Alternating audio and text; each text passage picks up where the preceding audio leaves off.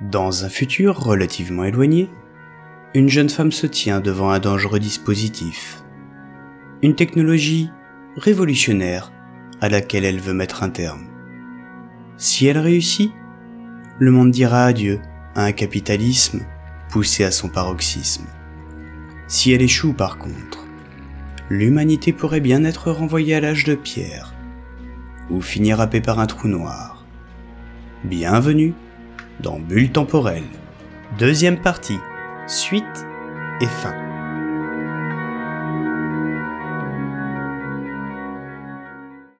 Pendant un temps, il n'y aura aucune loi pour administrer les écarts temporels que causeront ces bulles. Les ouvriers devront donc redoubler d'efforts. Au XXIe siècle, la durée légale à respecter entre une fin de poste et une prise de poste sera de 8 heures. Sauf qu'en dehors de certaines bulles, il ne se sera écoulé qu'une demi-heure. Les plus nécessiteux trouveront des planques afin de vivre sur place et profiter ainsi d'un temps de repos réparateur. Cela posera rapidement de nombreux problèmes. Comme la situation deviendra intenable, un moratoire verra le jour sur les bulles temporelles. Ce moratoire permettra d'imposer deux choses. La première, une correspondance des temps de repos hors des bulles avec celui dans les bulles. Les ouvriers pourront de nouveau rentrer chez eux et prendre le temps de se reposer. La seconde, une limitation du coefficient maximal d'écoulement du temps au sein des bulles. Car, sans surprise, les entreprises de loisirs souhaiteront à leur tour que le temps s'écoule moins vite. Très rapidement, les grands centres commerciaux, casinos, restaurants étoilés et j'en passe demanderont eux aussi leur bail temporel. Ainsi les gens pourront acheter leur temps. Lors de l'unique jour de repos hebdomadaire que permettra le droit du travail, les plus aisés pourront passer jusqu'à 20 fois plus de temps dans un superbe centre de vacances sous bulle temporelle. Les plus pauvres, quant à eux, parviendront parfois à s'en offrir tout juste deux ou trois. Le problème qui se posera est que les plus aisés passeront finalement plus de temps dans les bulles à temps ralenti de repos que dans des bulles destinées au travail. Ils perdront alors en termes de compétences professionnelles et n'auront plus la même application pour leur emploi, la moindre heure de repos pouvant être transformée en une journée. Le moratoire mettra donc un coup de frein aux abus des uns et des autres.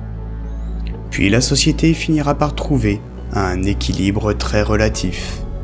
Un semblant de normalité, mais ponctué d'un grand nombre de nouvelles situations. Les gens vivront tellement en décalage les uns avec les autres que les luttes sociales ne parviendront plus à s'organiser. Elles finiront par n'être plus qu'un bruit de fond, sans aucun poids. Le temps sera devenu le nouveau canapé. De par ces circonstances, le travail deviendra le seul lieu de socialisation pour la très grande majorité des gens, à tel point que de plus en plus de sociétés opteront pour la construction de campus d'entreprise.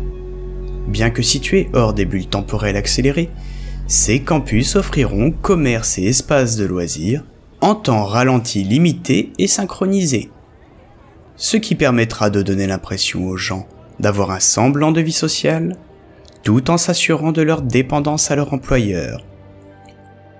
Les gens ne vivront plus que d'une bulle à l'autre. Le capitalisme aura gagné. Et c'est là qu'intervient notre ami Tessa. Voilà un moment que j'observe son petit groupe de bioconservateurs se préparer à agir contre le bulleur temporel.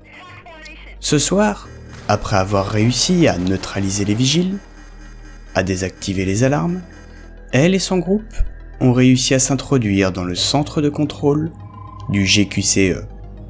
Leur objectif est simple, éteindre celui-ci et le rendre inutilisable en mettant le feu à l'installation. Je dois reconnaître qu'il ne manque pas de suite dans les idées.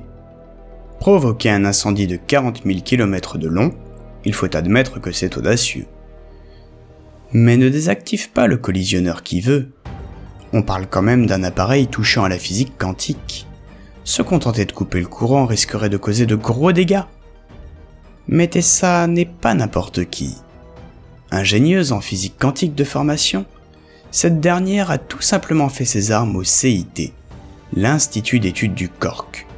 À l'heure où je vous parle, à mon époque, j'entends, elle est en train de pianoter sur l'écran holographique de son poignet. Après s'être connectée au serveur de contrôle du GQCE, elle doit maintenant passer par toute une série de procédures pour désactiver celui-ci. Et elle doit le faire sans commettre une seule erreur. Le moindre aléa serait fatal. Parmi les risques, il y a celui de provoquer une impulsion électromagnétique à échelle mondiale, comme ce fut le cas lors de l'apocalypse numérique de 2047. Il y a aussi celui de causer un trou noir, rien que ça. Il est certain que dans tous les cas, le collisionneur sera devenu inutilisable. Mais vous imaginez bien les conséquences.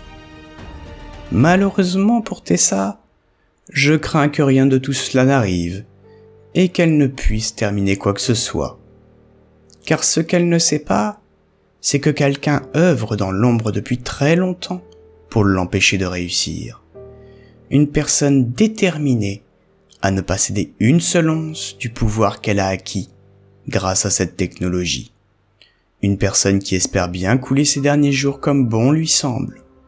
Cette personne se dresse contre le groupe de Tessa à chaque tentative, en espérant l'anéantir, tout en sauvant le collisionneur.